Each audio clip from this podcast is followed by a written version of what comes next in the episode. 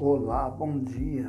Você tem tempo para o seu cônjuge, para o seu parceiro, para a sua parceira? É, a palavra diz que lá em Eclesiastes que há tempo para tudo. Se você não tem tempo para ela ou você não tem tempo para ele, é, leia Eclesiastes. Muito bom isso ajuda a fortalecer o relacionamento.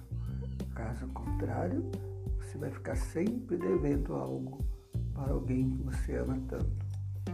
Depois que a pessoa se vai, não adianta levar flores. Faça isso em vida. Abençoa ela ou ele, ora por ele, presenteia sempre que puder e assim Seja grato a Deus pela vida do seu cônjuge, pelo seu parceiro. Ele é seu parceiro, ela é sua parceira. Não é seu adversário, não é sua adversária. Ambos têm que caminhar juntos no mesmo ideal, no mesmo foco, buscando a Deus sempre. Sejam felizes. Abraços.